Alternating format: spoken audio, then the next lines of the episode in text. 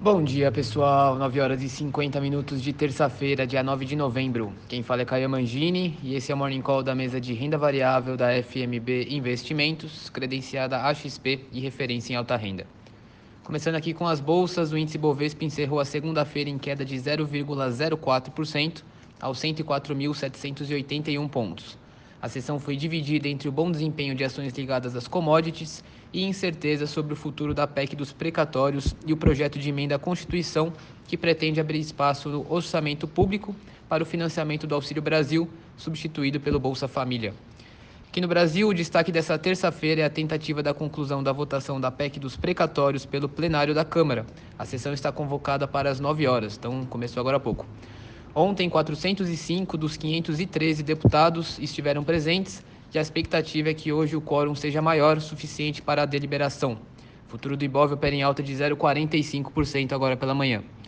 Nos Estados Unidos, índices renovaram recordes ontem. É, o S&P, índice que representa as 500 maiores empresas da Bolsa Americana, fechou a segunda-feira em alta de 0,09% e a Nasdaq, bolsa de tecnologia deles, em alta de 0,07% ambos impulsionados pela aprovação do pacote de infraestrutura de 1 trilhão de dólares no Congresso e por dados de empregos e balanços acima do esperado. O futuro do S&P opera no 0 a 0 agora pela manhã, à espera de dados da inflação americana, decisivos para orientar as, as expectativas sobre a alta de juros. O índice Eurostock 50, que reúne as 50 empresas que possuem maior liquidez e volume de negócios na Europa, fechou a segunda-feira em queda de 0,18%, o índice opera em alta de 0,1 agora pela manhã.